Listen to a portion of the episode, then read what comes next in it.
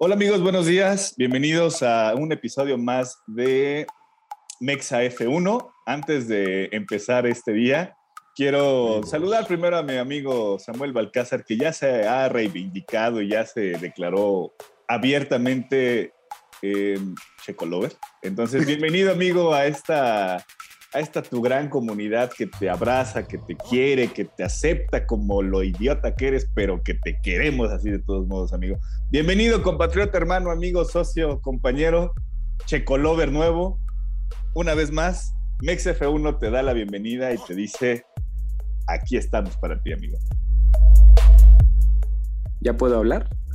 Ya te estoy dando la bienvenida. Amigo. Ok, voy a hacer o a fingir que no dijiste nada de toda la sarta de pendejadas que acabas de decir.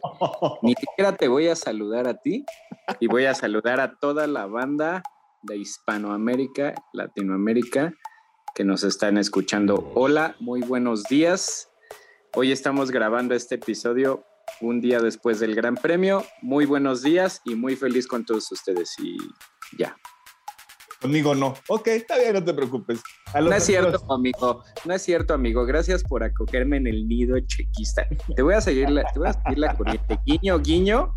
Lástima que esto es un podcast. Guiño, guiño. Si están viendo.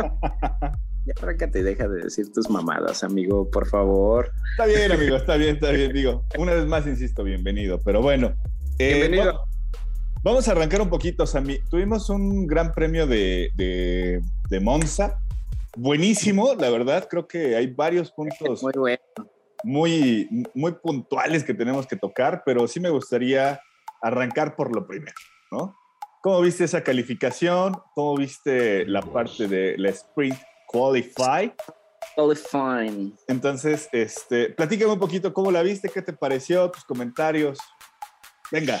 Pues, pues muy breve, para meternos ya de lleno al Grande Premio de Monza. Este, pues mira, si en Silverstone habíamos tenido la primera sprint y había tenido opiniones divididas y habíamos pensado que, pues vamos a darle el chance.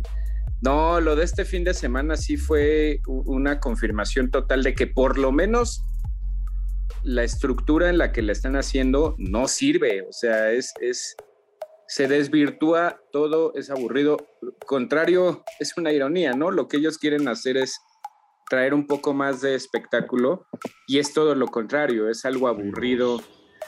Influye, se conjugaron varios factores, nada más rápido más para... Pues no todo es malo, no siento que sea malo, pero se conjugaron varias cosas. Siento que haberla hecho en Monza, pero eso nadie lo sabía hasta que pasó. Siento que fue un error por las características del circuito de Monza y pues es que viste algo en donde absolutamente, estaba viendo ayer una gráfica en la noche súper interesante, a ver si al rato la publicamos en las redes, del primero al décimo lugar, como arrancaron, o sea, como arrancaron del viernes al sábado, no hubo absolutamente ningún cambio de posición, ninguno. Y del 11 al 20 hubo tres cambios de posición nada más durante las 10 primeras vueltas, me parece. No tengo el dato exacto. la, lectura que nos da esa, esa gráfica pues es que ningún piloto en primera eh, se hace sumamente complicado en Monza. Y, la segunda es que los pilotos no van a arriesgar. Es más lo que pierdes que lo que ganas, ¿no? Porque si arriesgas o, o si vas al límite, pues corres el riesgo de quedar fuera, de que monoplaza sufra daños y demás. Y si ganas a lo máximo que aspiras, pues es a tres puntos. Entonces, si estás en un séptimo, sexto lugar, pues difícilmente vas a arriesgar porque los puntos están hasta el tercero y es un punto. E, es muchísimo arriesgue por algo tan poquito. La segunda, eh, yo sigo insistiendo, desde la vez pasada lo dije, a mí no me gusta que se le quite crédito a la clasificación como la conocemos hoy en día. Deja tú que si el formato y demás, eso puede cambiar. A mí en, particular el formato de Q1, Q2 y Q3 me gusta y es el que más me ha gustado de todos los formatos que han existido, pero ese formato de clasificación siento que se desvirtúa, que pierde crédito y demás. El hecho de que un piloto o un auto se clasifique en una vuelta rápida a un solo giro, a mí me parece sí premiar la pole position, la posición de privilegio. Lo otro estaría bien para el espectáculo, sin embargo, siento, ahora, contrario a lo hater y purista que a veces dices que soy, yo siento que sí puede funcionar, pero hay muchísimas cosas que le tienen que corregir. Ejemplo en Monza. O sea, en Monza funciona la carrera porque es una carrera a 53 vueltas. Cuando la haces a 20 vueltas, pues no hay, no hay paradas en boxes, no hay absolutamente nada. Entonces se vuelve lineal. Literalmente es lo que dicen los detractores de la Fórmula 1. Ahí sí, para que veas, se vuelve un, un, carrusel de carritos. Nada más estar viendo carritos dando vueltas y vueltas y vueltas y no pasa absolutamente nada. Resumidas cuentas, sí, no me gustó, muy aburrida. Sin embargo, pienso que la F1 y Liberty Media van a ser lo suficientemente inteligentes para saber que esto no le gusta al público. Vamos a ver el, tercer o el desenlace de esto en Interlagos, pero por lo pronto la de Monza no aportó nada. No hay tanto que hablar porque no aportó nada. Muy aburrida y ojalá pues la quiten y sí dejen el formato. Estaría bien tal vez ya, nada más para, para cederte el micrófono, Mau. Tal vez estaría bueno eso, que no la, porque dicen que es, no nos olvidemos, no podemos poner el grito en el cielo porque es un es un piloto, ¿no? Es una prueba. Y tal vez como prueba estaría bien que si lo piensan hacer en un futuro, que no lo hagan en el 100% de las carreras, que lo hagan así, en tres, ¿no? Porque incluso eso, eso haría emocionante que los equipos sepan, ah, miren, tal carrera va a haber sprint y tengan que modificar sus estrategias y demás. Si lo hacen en contadas carreras, no más de cinco carreras al año, adelante, y que corrijan ciertos puntitos de, de esas cosas. Fuera de eso, no le veo que haya aportado gran cosa. ¿Tú qué opinas? ¿Cómo la viste? Pues mira, a mí se me hizo, creo que generó lo que tenía que generar, ¿no? O sea, mm, después de lo que pasó en Silverstone, creo que generó morbo y generó esa necesidad de, no sé, digo, es la primera vez creo que sé que muchos amigos, compañeros y, seguidores de la Fórmula 1 nos aventamos, yo creo que las prácticas libres del viernes es lo que quieren ellos, es el objetivo. exacto, la calificación del viernes, del 1, 2 y 3, que por cierto, eh, por ahí estuvo el tema del, trancazo que se dio este Carlos Sainz. Ajá. Y, oye, haciendo un pequeño paréntesis, qué madrazo se dio, ¿eh? O sea, sí fue. Le salió barato, güey. Le, salió, barato. O sea, si alguien duda, si alguien sigue dudando de la seguridad que existe hoy en los automóviles de Fórmula 1, ya lo dejaremos al final, pero me queda claro que e, esta carrera nos demostró con dos madrazos que, vamos, o sea, están muy bien los, los automóviles, ¿no? Pero em, yo vi esas dos partes. Y no obstante con eso me desvelé para estar el sábado viendo las prácticas 2 y la parte de la, del Sprint Qualify, ¿no? Entonces, eh, creo que generó el morbo y, la parte del rating que necesitaba Liberty Media, ¿no? O sea, si lo hace solamente porque generó más rating, seguramente se va a quedar. Eso es algo que, tenemos que ser muy francos. Eh, ¿Qué me gustó a mí del sprint? Creo que me gusta ese formato de que les da el tiempo de, poder mm, no sé, todo es más, más apresurado, más rápido en la cuestión de, no sé, primero ver ritmo de carrera, eh, cómo va a ser para la calificación. No sé, me gustó esa parte, ¿no? O sea, juegan muchas estrategias al mismo tiempo. ¿Qué no me gustó? Pues sí, lo que dices, ¿no? Creo que se volvió un tema lineal, eh, que ya tenía también la experiencia, por ejemplo, Red Bull ya tenía la experiencia de, de Silverstone, ¿no? Donde, donde Checo se queda fuera en esa ocasión y cuestiones donde dijeron, ¿sabes qué? Bye. O sea, vámonos a la segura. Prefiero arrancar en una posición segura de 8 o 9 a que tenga un madrazo y termine en el 20, ¿no? Como, como pudiera haber pasado. ¿Qué le pasó así a Gasly, me parece, no? Gasly, ajá. Entonces, creo que el formato es bueno, sí, tienen que corregir muchas cosas, pero eh, bueno, ni hablar, no, ni hablar, ni hablar. Yo creo que hay que este, pues darle seguimiento. ¿No me encantó? No, no me encantó, la verdad. Yo creo que yo que era uno de los defensores del Sprint Qualify en Silverstone, creo que en esta ocasión sí no, no me quedo con ella, no, no, no me agrada. Y, ahí yo, y ahora yo difiero de ti. es, un, es obvio, no nos gustó. pero yo ahora la lectura que le saqué es que sí puede servir, porque tú acabas de decir algo que, que confirma lo que yo dije. Hace que ciertas carreras los equipos trabajen de manera diferente a lo que trabajan el resto del año durante cada fin de semana. No diría sacarlos de su área de confort porque un equipo de Fórmula 1 jamás entra en zona de confort a menos de que pues tengas un dominio total y ni así pasan esas cosas, siento. Pero te hace trabajar de manera diferente, cambia tus ritmos, te hace acelerar procesos, demás. Si logran pulir eso, y yo insisto, y lo hacen en no y no abusan de ese recurso, puede funcionar. Pero lo de este fin de semana no nos dejó nada. Es como tú dices, el ejemplo claro está en si tú le preguntas hoy en día, yo creo a Pierre Gasly, Pierre Gasly diría: Quítala. O sea, me quitó más de lo que yo gané. Yo había quedado en una excelente posición de clasificación y lo, y lo eché a perder para el domingo por la Spring Qualifying, ¿no? Exacto, exacto, exacto. Pero pues yo creo que es un formato a seguir. Habrá que ver qué, qué cambios Ojalá y por el bien del espectáculo haya correcciones y se modifique. Si solamente lo hicieron por rating, seguramente se va a quedar. Eso sí es algo garantizado, ¿no? Pero bueno, vamos a, temas más amables, Misami. McLaren, ¿qué te pareció ese 1-2, amigo? La verdad creo que es el punto a destacar este fin de semana. McLaren siendo el único equipo en esta temporada que ha logrado hacer el 1-2 en, en el circuito, ¿no? Oye, no, no conozco a nadie o no creo que haya nadie, a menos que haya por ahí tal vez los tifosis de Italia, los que sí son fervientes y demás, pues tal vez serían los únicos que no se alegraran de esto, porque de ahí en fuera no creo que haya nadie que no se haya alegrado del podio de este fin de semana, ¿no?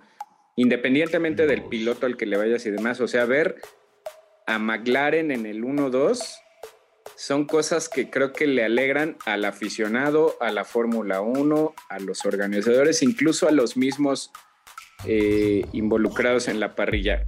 ¿Qué te puedo decir? Eh, yo lo digo así, me encantó en verdad, o sea, tan solo la frase, ¿no? McLaren hizo el 1-2. Es raro y es irónico, es una frase a la que tendríamos que estar acostumbrados o a la que nos acostumbramos durante toda la historia de la Fórmula 1 y que hoy en día pues no pasaba desde hace, es lo que hablábamos tú y ahorita, ¿no? Que casi nueve años con Jenson Button en el, en el último Gran Premio de Interlagos y la última vez que hicieron el 1-2 fue hace 12 años, hace 12 temporadas con Lewis Hamilton y Jenson Button eh, motorizados por Mercedes. Entonces, siempre es bueno que, que McLaren esté ahí. Algo que me da mucho, mucho gusto eh, yo no sé ahorita qué lectura le esté dando Toto Wolf, porque eso sí es un hecho, o sea, los, los que proveen el motor y los que mandan y los que tienen las primicias en cuestiones eh, de motorización es, es el propio equipo Mercedes. Pero McLaren ya demostró que tiene un chasis y una puesta a punto de sus autos y un equipo en general de ingenieros y de mecánicos para ponérsele al tú por tú a quien sea teniendo un motor fiable, ¿no? Un motor que les dé la potencia que ellos necesitan para sacarle el jugo a ese chasis.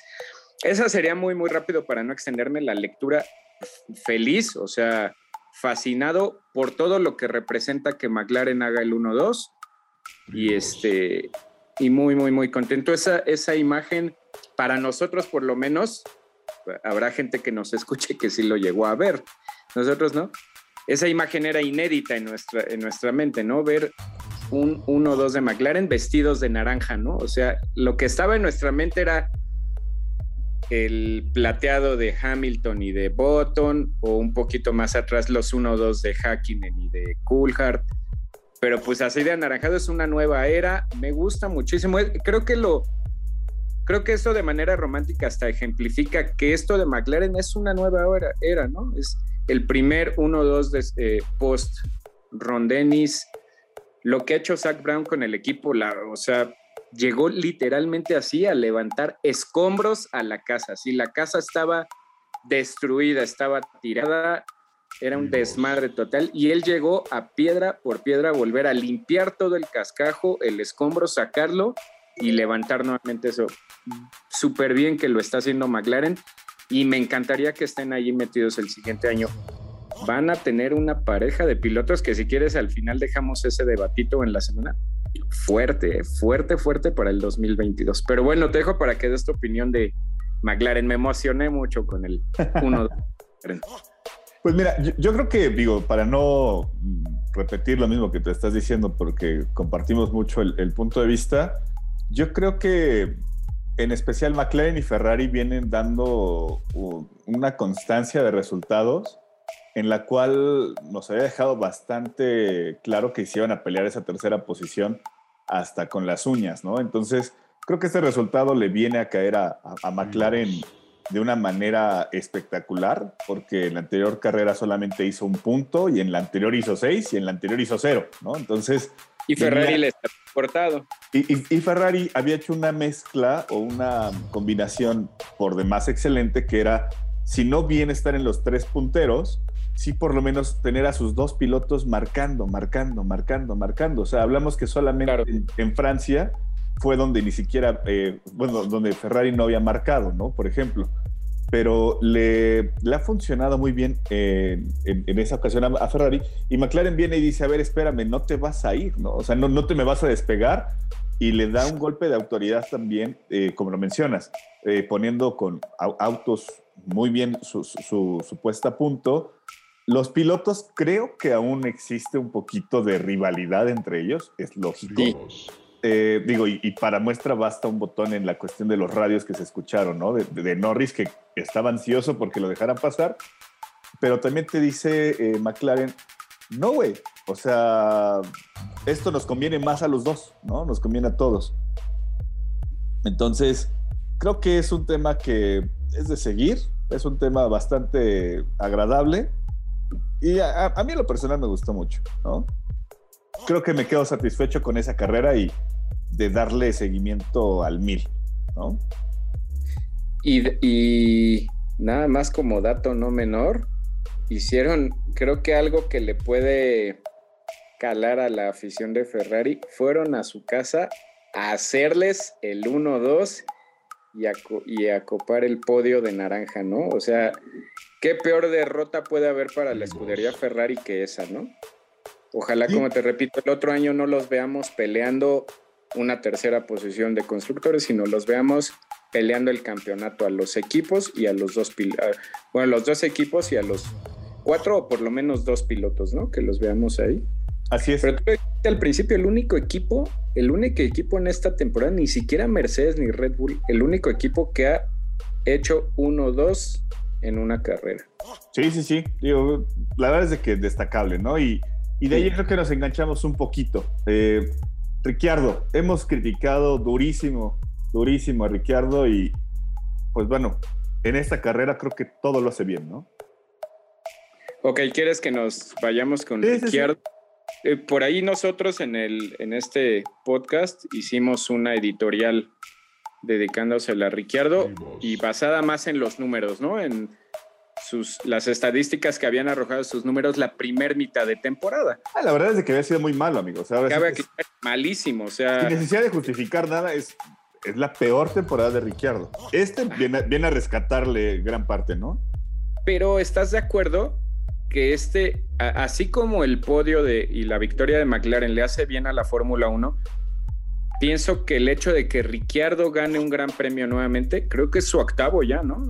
Sí. Su octavo gran premio ya ganado en Fórmula 1, le hace bien también a la categoría, le hace bien al espectáculo, le hace bien a sus rivales. El hecho de que Ricciardo esté ahí dominando, este, es bueno. Nosotros lo dijimos en la editorial, o sea, el talento está ahí y es de los mejores pilotos de la parrilla, ¿no? De los más rápidos. E, e, es un piloto, como lo escribimos ahí, versátil, ¿no? Porque tiene todo, es rápido, es defensivo, es técnico, e, es, buen administrador. Me da mucho gusto y, nada más rápido para, que te sigas tú. Me gustó mucho lo de Ricardo, lo de Ricciardo. Sin embargo, yo siento, ahí va el, el corazón agua fiestas que siempre dices, no nos podemos confiar, ¿no? Claro. O sea, un gran premio, ganó un gran premio y está muy bien. Y no lo hizo porque se haya encontrado la victoria, o sea, la trabajó bien. Lo que él tenía que hacer lo hizo. Clasificó bien y en la largada le ganó la posición a Max Verstappen, nada más y nada menos que a Max Verstappen, ¿no? Le ganó la posición muy bien.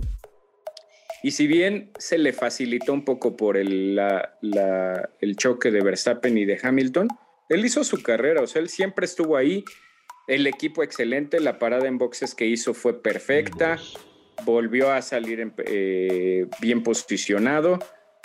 Y no fue una carrera que se haya encontrado. Me da muchísimo gusto. Y nada más para cerrar, algo que me gustó mucho, no sé cómo lo veas tú, la lectura que yo le di es yo sí tenía la duda de que en algún momento el equipo se estuviera decantando por Lando Norris o a partir de cierto momento se pudiera decantar por Lando Norris. Ayer te lo juro, yo dije, o sea, van a hacer la estrategia para que Lando gane la carrera. Porque Lando es inglés, porque Lando es la futura promesa, porque Lando viene mejor posicionado en el mundial, este, porque sería su primer gran premio ganado. Sin embargo, y pese a la presión que le estaba metiendo, eh, ahí un poco como niño de niño berrinchudo, pues el equipo sereno, e, ese Team Radio fue magnífico, ¿no? De que ustedes creen que es justo esto, esta posición en la que vengo, dicen, es justo para el equipo. Y justo es que tú te quedes ahí, ahí te necesitamos. Creo que sí fue como el, ah, yo así lo vi, ¿no? Siempre que hacemos nuestros chistes aquí, el niño que te está haciendo así berrinche, berrinche, berrinche y con voz enérgica es, no. Y se va a hacer lo que yo digo. Al, equipo ayer le importaba más hacer un podio y ganar un gran premio después de nueve años que darle su victoria a Lando Norris. Y la segunda prioridad era hacer el 1-2. No tenían por qué poner en riesgo eso. Si en algún momento se hubiera visto en riesgo la victoria, tal vez lo hubieran hecho, pero tampoco. Yo en algún momento llegué a pensar que Ricciardo no traía ritmo y dije, pues sí está alentando un poco a, a Norris pero al final de la carrera empujó y Norris nunca se le pudo acercar, o sea, eh, más bien Norris estaba haciendo el, trenecito entre Norris, Pérez y Botas. Y Ricciardo ya se había despegado, o sea, Ricciardo sí logró al final administrar bien la unidad de potencia, los neumáticos, y cuando el equipo le pidió ir a fondo, se despegó y no lo volvimos a ver. Bien por Ricciardo, bien por Norris que tiene que entender todavía muchas cosas, es muy joven, me gustó. Y bien por, y bien por el equipo que supo poner las cosas en su lugar a tiempo, ¿no? Ayer demostraron que podrían saber administrar esa rivalidad con dos pilotazos que tienen para que no se les salga de control eso, ¿no? Creo esa sería mi... Creo que es la parte más importante. Yo creo que lejos de todo el buen papel que hizo Ricciardo e hizo Norris y vamos, mostraron un ritmo de carrera adelante bastante consistente, por así llamarlo. Creo que el que se lleva las palmas es eh, totalmente el, equipo como tal de McLaren, ¿no? O sea, al, mostrar esa madurez como equipo, no como lo hace, por ejemplo, posiblemente Red Bull o posiblemente eh, Mercedes, donde sí le dan una preferencia a algún piloto, ¿no? Creo que aquí se mostró esa parte de interés de nos interesa marcar con los dos y también por la otra cuestión, ¿no? O sea, venía, Botas venía con un ritmazo, venía marcando vueltas muy rápidas, muy rápidas. Creo que no sé si tenga que mandarle un cheque McLaren a, Red Bull por Checo Pérez haciendo la defensa para, para los tres, ¿no? Porque la verdad es de que también hay que reconocerle algo al mexicano. O sea, hizo, hizo un carrerón deteniendo a Botas y evitándole en gran parte una chambota que, traían, que tenían que hacer también McLaren adelante. Em, creo que también el motivo de dejar a, Norris atrás es porque sabemos perfectamente de las capacidades de Norris en, un circuito rápido y si en algún momento Bottas terminaba pasando a Checo, el que mejor le podía hacer frente en ese momento era Norris a Bottas, ¿no? Por así llamarlo. O sea, como pensando un poquito en que, güey, Checo va a valer madre, se lo va a, a llevar Bottas. Y si dejamos a Richardo, que ya lleva rato rondando y venía con, vueltas altas, ¿no? Venía, venía con un ritmo lento. Sabían perfectamente que Mercedes se los iba a llevar a los dos sin ningún problema. Entonces, Eh, insisto, creo que por ahí debe de haber algún cheque adicional de, bono a, este, a Checo Pérez, y ya lo platicaremos ahorita, pero bien, creo que me gustó bastante bien tanto lo de Richardo como lo de Norris. Creo que hicieron una buena carrera, ¿no? Insisto, es un excelente resultado para el equipo y creo que aún tenemos que ser conservadores con ambos pilotos, porque así como nos han mostrado un buen ritmo y un buen nivel en esta carrera, también decía yo, hay tres, tres carreras anteriores en las cuales han apuntado prácticamente siete puntos en tres carreras, ¿no? Pues vete, vete a los Países Bajos, ¿no? Eh, Norris nunca se encontró. Y fíjate, ahorita que estabas hablando me acordé de algo. Me gusta por Ricciardo porque el equipo se lo debía. Y te voy a decir por qué. A, a mí sí se me hizo un poco, me dio hasta lástima, sentí feo, porque en los Países Bajos le dijeron, deja pasar a Norris para que Norris, este, porque lo estás frenando, Norris trae mejor ritmo y puede rebasar. O sea, Norris venía en, onceavo y pasó a décimo. Y sacó de los puntos a Ricciardo. Y al final de la carrera, Ricciardo, y con justa razón, se quejó diciendo, oye, se supone que le di la posición para que él se escapara y nunca se escapó. O sea, nada más se la cedí. Eh, en teoría, ese puntito Exacto. que se, dio a McLaren en, Países Bajos era para Ricciardo y no para Norris, ¿no? Siento que es un poco ese mensaje así de decirle a, Norris, si pensabas que aquí había preferencia para ti por todos los factores que ya comenté, así es. No se nos olvide que en teoría lo que tú y yo dijimos en la editorial y tú lo has dicho en los foros, no se nos olvide que en teoría el piloto uno de McLaren es Ricciardo, ¿no? Así es. Él es el piloto uno, ¿no? Así, así es.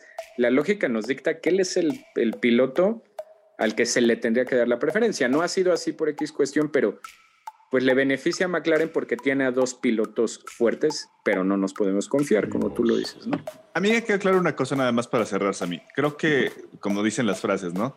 The Honey Badger, it's back, ¿no? O sea, creo que fue un, una inyección de motivación y de, y, vamos, de poder, ah, no sé, sacar un, este, una piedrita que traía atorada Ricciardo y ojalá, ojalá, como decíamos, por el bien del espectáculo, eh, siga haciendo estos buenos papeles, ¿no? Y no nada más sea un chispazo en toda la campaña 2021, eh, ¿no? Así es. Pero bueno, ahondando un poquito nada más de Norris, ya tu, tu cierre de Norris, ¿qué me dices? Pues nada más eso, me gustó mucho. Más que su desempeño, yo voy a hablar de lo que me gustó del equipo. Me gustó que McLaren, fíjate que hasta en eso, o sea, McLaren está haciendo las cosas perfectas.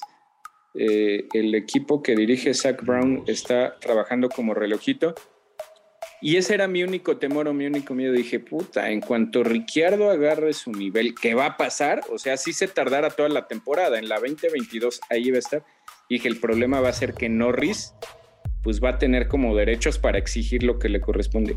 El equipo ya le dijo, Nana, chamaquito, tú trabajas para el equipo y primero está el equipo, no estás tú, no están tus victorias, no eres muy bueno y demás, sí, pero la prioridad es, no es ni Ricciardo ni es Norris, la prioridad es el equipo. Lo manejaron muy bien, me gustó muchísimo y siento que al final, yo sabes qué pensé, dije, Norris va a estar un poco, algo que resaltar más que su desempeño en pista, que bueno, ahorita menciono dos cosas rapidísimas. Me gustó mucho la actitud que asumió. Yo dije, se va a bajar enojado, o va a ser el único que no va a disfrutar. Como yo, yo me imagino, no sé si hizo un coraje, lo hizo en el monoplaza y bajándose bien, o sea, bien, entendió que esa victoria era del equipo, que había que privilegiar a su compañero que estaba mejor posicionado. Me gustó mucho. ¿Qué resaltar de él algo rápido? La defensa que hizo contra Lewis Hamilton.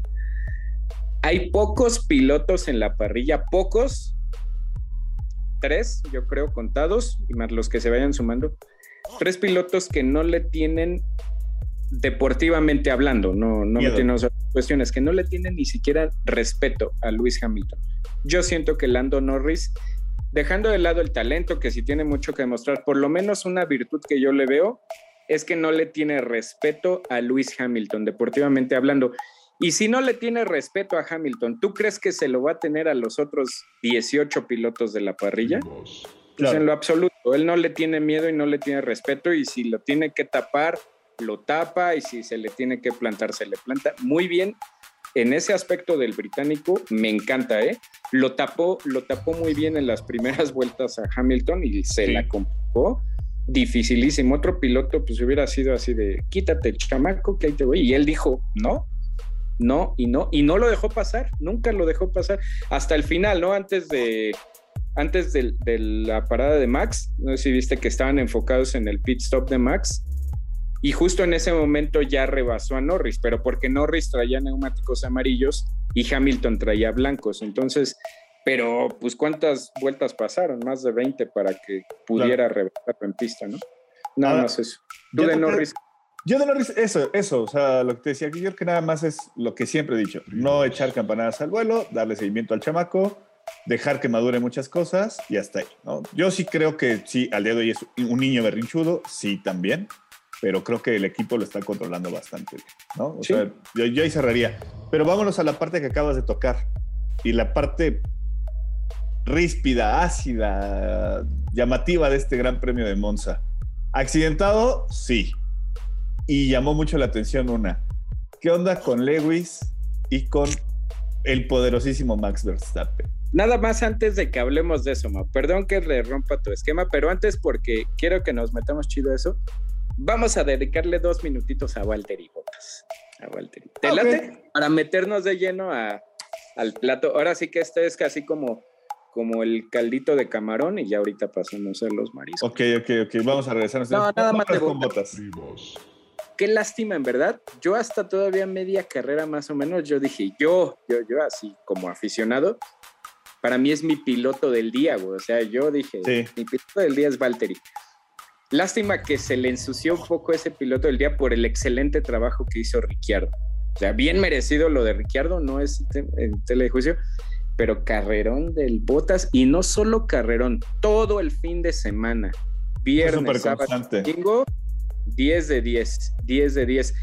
El factor clave, haberle ganado todo el fin de semana se le complicó a Luis desde que el viernes le ganaron la pole.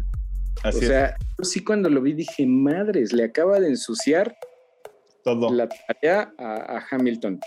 Me encantó quiero pensar, y ojalá sí sea que el hecho de que ahorita va a estar más liberado, que ya no se siente, mm, no quiero decir que se vaya a revelar, como mucha gente lo dice, no, no, no.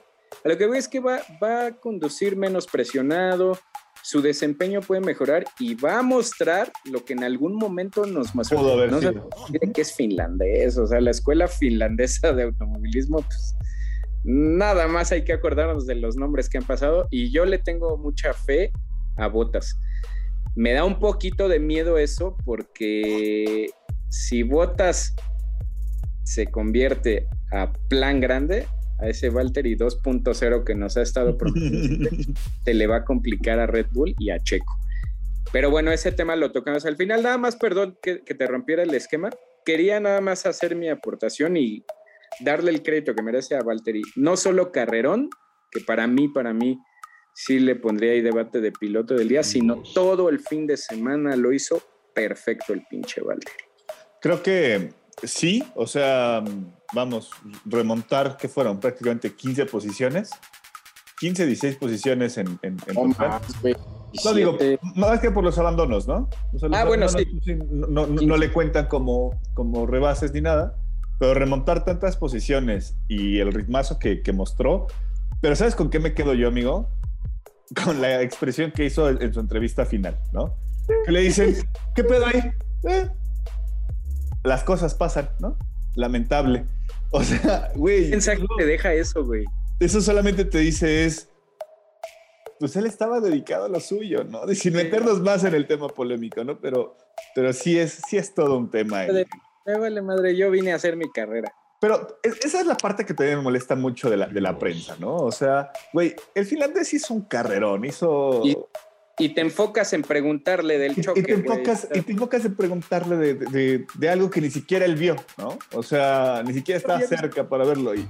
Se me hace una se, me hace una, una, bobada y se me hace quitarle como...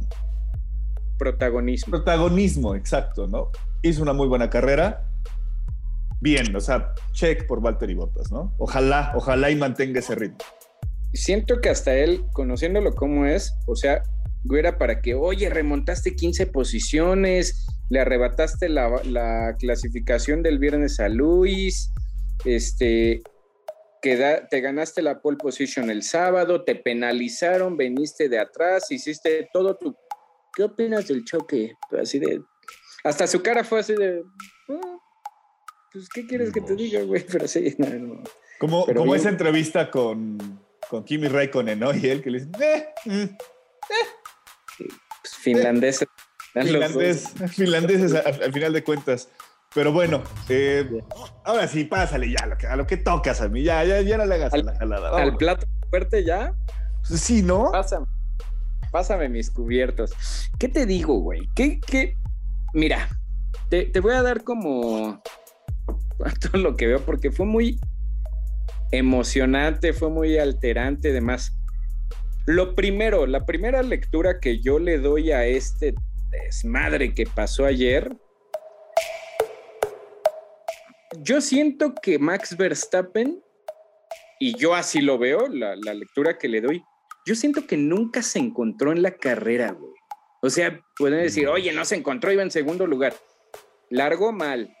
O sea, se quedó ahí traccionando y todo. Largo mal siempre estuvo muy presionado y muy nervioso de ah, estos neumáticos y demás. O sea, no, no lo vi, no lo vi tranquilo, lo vi hasta, o sea, lo noto, van a decir, se está pendejo, pero no lo noté como, por ejemplo, no sé, como hace ocho días en su Gran Premio de casa que mm, tranquilo y tenía presión, o sea, no es que haya manejado despreocupado, tenía la presión de Walter y de Luis y supo manejar todo de una manera muy tranquila. Lo siento, lo sentí pues incluso hasta errático en la, salida y demás. Sí, o sea, el equipo le echó a perder literalmente la carrera en esa parada estaban sacando ayer estadísticas. Es la parada más larga de la escudería Red Bull en toda su historia. O sea, imagínate qué tan bien trabajan, güey, que esta ha sido la, la, parada en box más larga que han tenido en su historia. Bueno, ¿cuánto? ¿3.6? ¿4 segundos? ¿Cuánto fue? No, no, no, güey, 13 segundos. 13 segundos, 13 segundos, sí. Porque también la. No, 4-6 fue la de Hamilton. De Hamilton, ¿no? Bien, güey, o sea, les dan, la, les dan la victoria en bandeja de. Así le dan la victoria y Mercedes le dice: Él no la quiero, chingale. no, qué pedo. Sí, güey, o sea, ayer sí fue así de que los dos. Red Bull primero dije: Nah, no quiero ganar. Toma, Mercedes. No, yo tampoco. Chingale, y los dos. O sea, y si bien el equipo le, no decirle arruinó, digo, esto es un equipo. A veces puede fallar el equipo, a veces el, piloto. Al punto al que voy ya para entrar de lleno. Y si bien Max Verstappen ahí ya venía apresurado, ya venía nervioso, ya venía con las revoluciones a mil, el equipo comete ese error, sale, Mercedes huele la sangre inmediatamente, adelantan la parada de Hamilton que traía neumáticos duros, que no tenía por qué parar, dicen, mételo, lo meten. Hasta ahí la estrategia de Mercedes fue perfecta. Así literalmente fue un depredador que olió sangre y dijo, este es el momento de atacar. Bajó la guardia así, un milisegundo Red Bull y Mercedes estaba dispuesto a meter el knockout y fallan también en la, en la salida. Pero para mí sí, Max Verstappen venía muy arrebatado, venía muy presionado, le estaba no errático es la palabra, pero no lo vi 100% metido y tranquilo como tiene que estar, como ya pensábamos que ya habíamos ganado un Max Verstappen y se encuentran en esa, en esa chicana después de la recta. Yo te voy a decir nada más mi lectura rápida para que ahorita empecemos a debatir. Para mí, incidente de carrera. Sin embargo, incidente de carrera siento que sí tiene un poquito más de culpa Max, es mi opinión. Ya vimos sin fines de análisis ahí de especialistas que hay un montón, que Hamilton gira un poco el, volante a la izquierda. Y sí, o sea, toda la intención de Hamilton es decir, pues yo voy a hacer la curva por, por el radio de adentro y no te voy a dejar pasar. Tampoco siento que sea una marranada de Luis, yo así lo veo. Y la postura de Max y fue de, Luis Hamilton tenía dos opciones. Luis Hamilton dijo, o hago bien la curva o me pega este güey. Pero las opciones de Max Verstappen nada más eran dos. O le pego o me salgo. O sea, sí la de ganar 100% la tenía Luis. Los dos hicieron ahí una postura medio marrullera y yo lo dejaría en incidente de carrera. Sin embargo, contrario a lo que dice la gente, yo sí veo bien que le hayan metido una penalización de tres lugarcitos a Max, porque penalizaste a Luis en Silverstone. No podías dejar esto así porque al final en aquel pudo haber sido un incidente de carrera, pero la mayor culpa, el 60-40, por así decir, el 60 lo tuvo Luis. En esta, el 60 de ese 60-40, pues lo tuvo Max. Y también hay que ser bien claro, si la FIA no pone eh, pues jaloncitos de orejas o manacitos por... Son irrisorios, o sea, la gente se está alarmando que tres posiciones, son tres posiciones, güey. O sea, si Max Verstappen se lleva la pole va a arrancar en cuarto, güey. O sea, tampoco es mucho. A Lewis Hamilton le pusieron 10, tampoco es mucho, no lo veo grave. Y lo veo no bien, sino lo veo necesario. O sea, pero 10 segundos, ¿no? sí, por eso, 10 segundos en Silverstone. Ah, y, tres posiciones. a mí las dos se me hacen una mamada. No una mamada, sí, literal. Pero es algo que tiene que. E, es, no sé, así es el ejemplo del niño que se porta mal y es la mamá de, ay, ándale ya, no andes haciendo berrinche. El manacito, el jaloncito de oreja, tampoco es un castigo ejemplar para ninguno de los dos. Algo tiene que hacer la FIA y por lo menos es de eso, güey, un jaloncito de orejas y demás, porque, güey, sería una lástima en verdad, y yo así lo digo, yo estoy fascinado con que vayan así a fondo, a mí me encantó eso, pero va a ser una lástima que lleguemos a la última carrera y que el mundial se tenga que definir porque los dos se den en la madre y un comisario, o sea, un, y los comisarios y la FIA tenga que definir el campeonato, eso sería lamentable pero ellos están dispuestos a hacerlo y no lo veo mal, no lo veo mal, lo veo bien. Eh, lo veo bien en serio, que vayan al tope. Si algo, si algo ha demostrado Max Verstappen, ya para terminar nada más, sí fue mayor culpa de él, sin embargo, lo justifica un poco y hasta lo llegaría a aplaudir, porque ayer era lo que platicábamos aquí viendo la transmisión. Ese es otro piloto y siento que es el principal. Verstappen no respeta a Luis Hamilton y Verstappen no le tiene miedo. Y es la primera vez en su historia en Fórmula 1, salvo lo de Alonso, pero él era muy joven. O sea, Alonso sí se le engallardó y jamás se dobló, pero Hamilton era muy joven. Nunca había tenido un rival que no lo respetara. Hamilton tiene algo y todos lo han dicho, psicológicamente acaba a sus rivales, los aplasta, aniquila, los destruye y los va poco a poco machacando y machacando y machacando. Lo hizo con Rosberg, lo llegó a hacer incluso con el propio Sebastian Vettel. Y Max Verstappen hasta ahorita es el único que no le ha mostrado una gota de respeto, deportivamente hablando, a Hamilton. Max Verstappen sí es de esos de que dice, si en esta curva, lo que pasó ayer, si en esta curva tengo que irme al golpe y perder la carrera, estoy dispuesto a hacerlo con tal de no ceder la posición. Yo lo aplaudo, deportivamente hablando lo aplaudo. Lo veo bien y no lo llevaría más allá. Fue culpa de los dos, le doy un porcentaje mínimo más de culpa a Max Verstappen y la sanción no, se me hace bien. Ok, yo ahí voy a, digo, no sé, vi varias cosas, el, ya después más tranquilo y todo. Al momento que lo vi dije, ah, no mames, ¿no? O sea, me emocioné con el madrazo que se dieron porque una vez más muestra esa parte de que la relación entre pilotos está totalmente rota de respeto, ¿no? O sea, es un... Y como lo dijo a lo mejor en algún momento Max, ¿no? Si llega a volver a pasar, yo no voy a levantar. Y creo que aquí se demostró, ¿no? Más que nada. Y Hamilton también lo dijo. Y Hamilton también lo dijo, pero eh, no sé, por ahí yo vi un análisis con fotografías y viendo ya la repetición. Cuando Hamilton sale del pit lane y viene pasando Max, hay una bandera azul.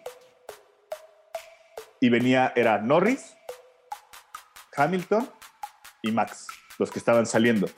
El que venía saliendo era Hamilton ¿a quién le correspondía esa bandera azul?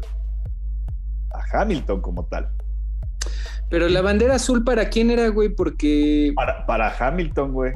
Porque él iba saliendo, o sea, es para que pueda dejar pasar al que viene ya encarrerado. Ok. Es, es a lo que voy. Y ahí es donde Hamilton no levanta, güey. Y donde literalmente pues avienta la nave, ¿no? Para, para no dejar pasar a, Max. Creo que esto es algo, es una consecuencia y lo dijeron perfectamente eh, a través de la transmisión de F1 TV esto nos recuerda perfectamente a Senaya Prost, ¿no? O sea, donde, pues, e-, es el clásico a donde tope, güey, ¿no? O sea... Y, te interrumpo, y no nos hagamos güeyes, es lo que queríamos los aficionados. claro, claro, claro, A mí se me hace un tanto dispar las decisiones que ha tenido la FIA. Digo, esa es una parte, ¿no? Ya el trancazo y todo, pues sí, o sea, era algo que iba a pasar, que iba a suceder, sucedió, nos llenó de morbo a todo mundo y pues dijimos, bueno, ya, está bien. Descalificar también la actitud que tuvo Max. Me queda claro que salió caliente, emputado y lo que quieras, pero vamos, o sea, le pasó el carro encima, güey, a, Hamilton, ¿no? Y también no se, no, se muestra, o sea, ni siquiera volteó a verlo ni preguntó, eh, a la goma me voy, ¿no?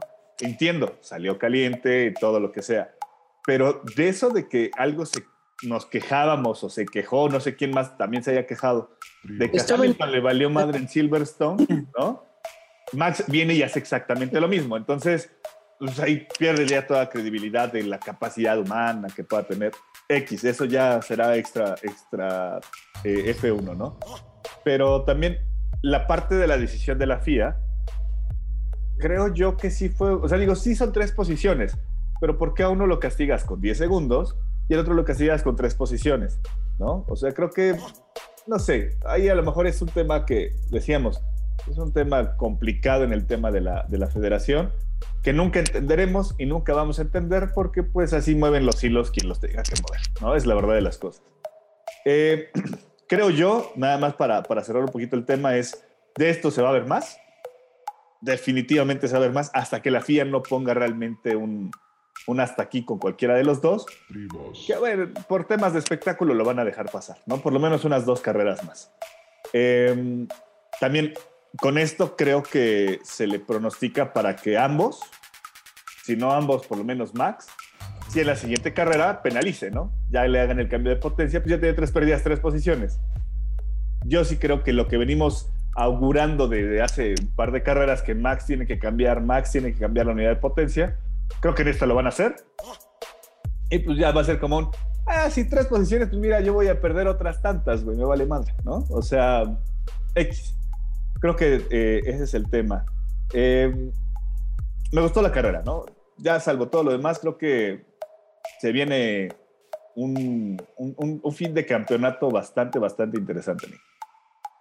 Sí, este, nada más ahí es importante mencionar, Mau, eh, porque mucha gente se preguntó eso, incluso ayer estábamos aquí en familia viendo el, Gran Premio, y me decían, oye, pero ¿por qué a Luis Hamilton? Nada más, nada más, entre comillas, nada más le metieron 10 segundos y a Max Verstappen tres posiciones. En primera, la penalización a Hamilton se le hicieron porque Hamilton eh, siguió en competencia o sea, la sanción se la podían meter ahí mismo.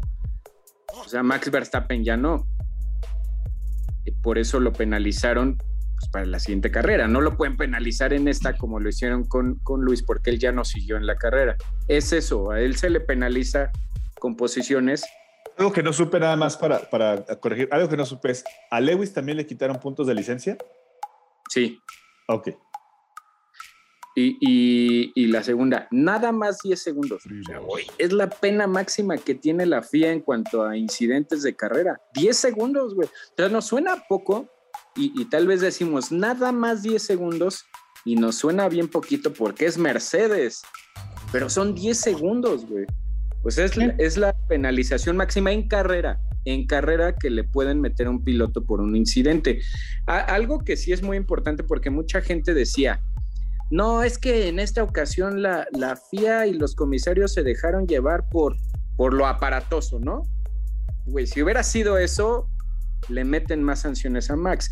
Ah, ojo, también aclarar, Max no lo hizo adrede, o sea, Max dice, pues yo me voy a quedar derecho para el golpe. pero su intención jamás es aterrizar en el casco de Lewis Hamilton. Eso es, es tonto, ningún piloto hace eso. Nada, nada más es aclarar eso, o sea, por eso es la sanción de 10 segundos a Luis, porque la, hace, la pueden hacer en competencia, hacerlo durante la competencia, lo tienen que hacer en la largada de la siguiente. Ojo, yo sí pienso, incidente de carrera, sigo manteniéndome en eso, sin embargo, eh, con una más, más responsabilidad, ¿no? Max, sí, para Max. Pues bueno, Diego, yo creo que ya cerrando eso, vámonos con el, con el tema de cierre de, cada capítulo, mi estimado Sammy, ya para cerrar esto y, Antes de eso te vuelvo a interrumpir nada más, oh, rápido otra cosa. A ver, ya, a ver de tu monólogo ya entonces. Lalo, el Lalo, güey, o sea, no hemos hablado de eso, güey, eso hubiera sido, esto hubiera pasado hace cuatro años, por exagerado que suene. Luis Hamilton podría haber terminado o en el hospital o hasta con otra consecuencia más grave, ¿no? Fatal. Will la llanta le, le, aplastó la cabeza, literalmente, o sea, se la aplastó. Esto es lo único que nos deja pensando, porque muchos dicen, no, el halo y sí demás. El halo ya no tiene tema de discusión, se queda. Sin embargo, como en la Fórmula 1 siempre pasan cosas, y no sé si tú te has dado cuenta, que la Fórmula 1, tú lo dijiste al principio, los monoplazas son muy seguros, son los más seguros en toda la historia, pero siempre ocurre una variable en la cual habría una opción en un millón que pasa y pasó. Que hace decir, puta, o sea, no es tan seguro como parece. Pueden haber hecho 10 mil pruebas al halo y ver que es seguro. Jamás pensaron que si la llanta entra en diagonal, cabe en la cabeza del piloto. Porque si la llanta pasa por encima, pues no, no, no entra.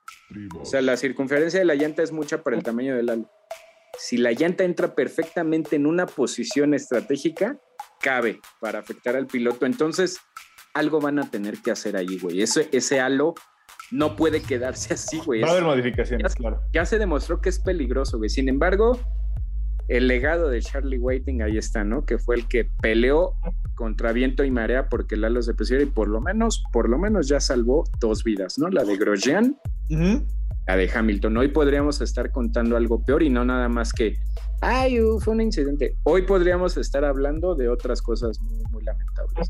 ¿Qué opinas tú de eso? No, totalmente de acuerdo. O sea, decíamos, no se ve bonito, pero no se trata de que sea bonito, se trata de que sea funcional y que sea seguro.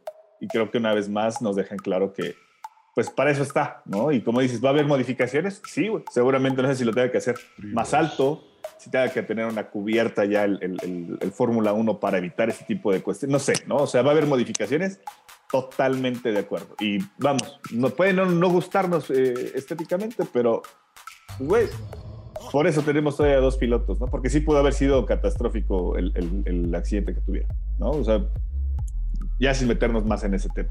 Sí, ok. Ahora sí puedo continuar, ahora sí ya, ya puedo continuar porque es el monólogo de Samuel Balcázar. Adelante. No, pues ya no voy a hablar, güey. No, adelante, adelante, pues digo. Yo aquí estoy como tu invitado, güey. Este, pues ya nada más para cerrar, Checo Pérez, ¿cómo viste la, carrera del mexicano? También lo penalizaron por ahí por, con cinco segundos. Eh, en general creo que hizo una buena carrera, ¿no? Independiente de que en la calificación y en el sprint qualify pues no le fue tan bien, pero creo que él junto con Botas fueron los que más posiciones remontaron, ¿no? Ok, para no meterme ya mucho en todo su fin de semana, en la quali y en el sprint, bueno, en la clasificación del viernes y el sprint, pues ya no meterme mucho de ahí, eso, eso ya todo el mundo lo vio. Centrarnos en ese tema de, debate. Em, desde mi perspectiva, ya, por todo, ya vi el onboard de Leclerc, ya vi el onboard de Pérez. Yo sí siento que la sanción es justa. E, es justa para, para Pérez. Y, no es culpa de Pérez, o sea, es lo que, lo que ayer estaba pensando. El menos culpable de esa situación es Pérez. Lo mismo, fue una maniobra de carrera. Pues dice mucha gente, no, lo empujó afuera y ya traía el auto. No, o sea, la verdad es que eh, en la chicana es sumamente complicado. Leclerc le cierra el ángulo, le cierra el radio de giro. Pérez se tiene que ir por fuera pero partiendo de esa máxima, ganó ventaja de haberse ido por fuera de la pista.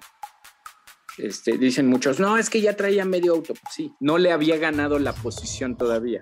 O sea, los comisarios de la FIA saben eso, ¿no? No se equivocan. En la apreciación, si bien Pérez ya traía el auto más, adelante, el, la dirección del auto apuntaba ya para afuera. O sea, no había ganado una posición clara y limpiamente. Primera, yo sí veo eh, justa la sanción y el error, no error, te voy, te voy a decir cómo lo vi yo y me dio risa. No es error de Red Bull, no es error del piloto, porque incluso Sergio Pérez hace bien y hace lo, lo correcto que no todos los pilotos harían. En cuanto a la rebasa, él mismo sabe que ganó la posición de manera indebida y tan lo sabe porque él inmediatamente contacta al box y dice, tengo que regresar la posición y el equipo no le dice nada.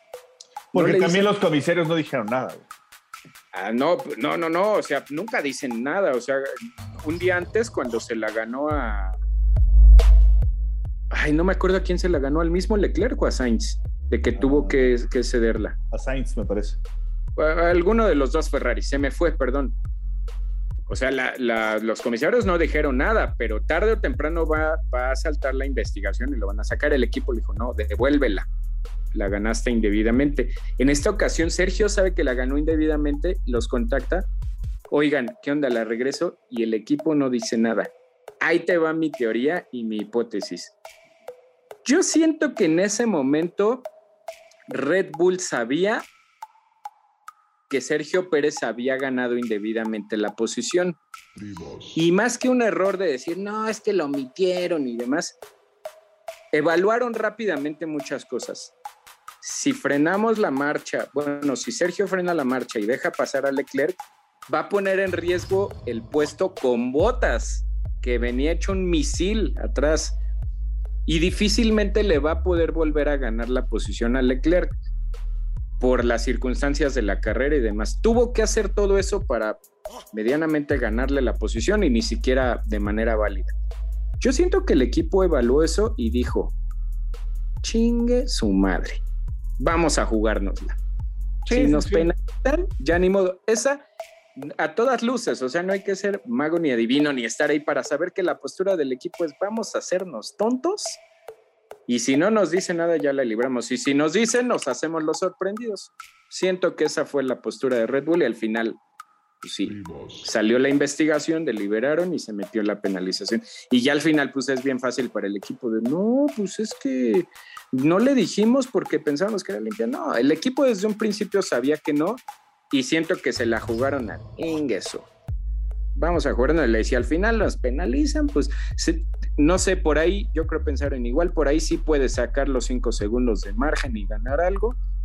Yo siento que esa fue la posibilidad. Y que al final lo ganó, ¿no? O sea, al final no desempeño, fue.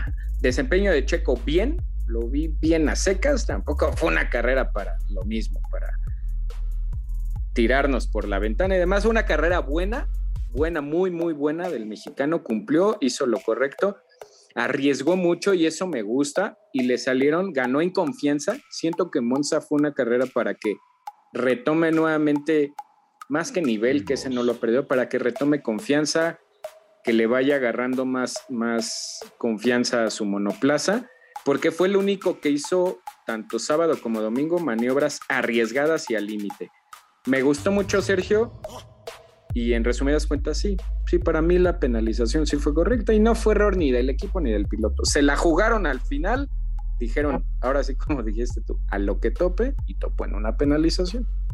Creo que, creo que ya leyéndolo de esa manera también, también lo entiendo, Sammy, en el tema donde prefirieron frenar un poquito a Botas porque sabían que traían con qué hacerlo, porque si dejaban pasar a Botas, insisto, Botas se hubiera devorado a los dos McLaren y hubiera sido que, que, Mercedes puntara más en el tema del campeonato de, de, constructores, ¿no? Entonces, creo que fue una jugada muy hábil que hizo Red Bull. Insisto, que McLaren le tiene que estar agradecido a, a, Red Bull por haber dejado que Checo se, se, aventara esa defensa con, con botas. A mí me pareció magnífica, así magnífica la defensa que hizo con Botas, porque Botas ya le había comido en una vuelta eh, creo que fue en Rascari, creo que fue en Rascari, donde se, se, este, se despega hacia el lado derecho Checo y lo vuelve a dejar, ¿no? Y de ahí. Por el otro lado, güey. Exacto, o sea, traccionó de una manera impresionante el Red Bull. Y nos dijimos, ya valió. Sí, yo dije, puta, güey, no, ni siquiera le puso resistencia, güey, ¿no? O sea, aquí es donde tenías que mostrar. Y, güey, me Ah, cayó. Sí, sí, sí, totalmente colmillazo, ¿no? Colmillazo con el pelazo. Pero, pero no, o sea, la verdad es de que, si bien es cierto que no fue una carrera extraordinaria del mexicano, fue una carrera que no, como la que nos tiene acostumbrados. Claro. Constante, arriesgado ya, o sea, esa es una variante que tiene ahorita, es constante, eh, concentrado, eh, arriesgado y bien, o sea, yo, yo creo que me quedo con un muy buen sabor de boca del mexicano, a pesar que no haya tenido el podio, ¿no? Que por ahí le andábamos pegando ya en algún momento. Los dos lo dijimos, McLaren se va a colar en el, en el, en el podio. Y se terminó colando no nada más uno, sino los dos, cabrón. Entonces, Y no solo colando, ganó la carrera. güey. exacto, exacto, exacto. Entonces, eh, creo que fue un gran premio bastante, bastante caótico. Nos queda claro que Monza una vez más se pone como la, la fecha en donde las predicciones se vuelven basura, así, o sea, la quiniela se vuelve totalmente basura, pero, este, pero bien, creo que a mí me gustó bastante bien, eh, este fin de semana. Ahora para la 2022 le voy a meter toda mi lana a que gana Mazepin, güey. Que me hago millonario, güey. ¿Qué quita me hago millonario? Imagínate, güey. Buen punto, buen punto. Pero bueno, mis amigos, yo creo que ya vamos a despedirnos. Yo creo que ya fue Sí. bastante choro el día de hoy. Este, una vez más agradecer a todos los que nos han estado siguiendo en Instagram, en Facebook. Por ahí traemos este, una noticia que nos está siguiendo ahí en, en Instagram. Un piloto de la eh, Porsche Cup, De la Copa Porsche. de la. Copa Porsche. Eh, Gianluca, digo, si quieres, eh, ve, ve recordando los demás, pero a mí me llama mucho la atención. La verdad, le, le agradecemos mucho también a Alessandro Yardelli. Mucha suerte también en su, en, en sus- en su seguimiento de carreras. Y pues nada, también ahí síganlo. La verdad es de que le ha costado trabajo al piloto, pero va muy bien, ¿eh? va muy bien. Sí, bien, bien, bien, la verdad. Y pues nada, yo creo que pues, remata la Sami, despídete y pues abur. Pues nada más, ya rápido para no tardarnos mucho, me encantó todo el fin de semana. Eh, el hecho de que haya actividad el viernes es buena. Lástima por ahí la carrera de sprint, pero me gustó. Monza siempre deja buenas, buenos sabores de boca. Y viene Sochi, ojalá nos equivoquemos con Sochi Mau. Escucha lo que voy a decir, como con Francia. ¿Te acuerdas que puta Francia, ni la voy a ver, ya que pase ese fin de semana y a lo que sigue? Y fue un pinche carrerón. Ya lo, Carrerón. platicaremos, ya lo platicaremos en la previa, pero vamos a darle, Sami. Listo. Pues nada, recuerden nuestras redes sociales, Mexa-F1 o MexaF1 en, en, en YouTube. Ya somos más de casi mil suscriptores en la página. Entonces, les agradecemos mucho su apoyo. Una vez más, síguenos compartiendo. Saludos a toda la banda que nos ha estado escribiendo. Y pues, ya mañana se publica nuestra, nuestra, nuestra sorpresita que les tenemos por ahí. Ya mejor no digas ya, pero esta semana. Ya es mañana, ya, ya, ya, ya urge, ya urge. Bueno, esto es Mexa F1 y nos vemos en la parrilla de salida. Adiós.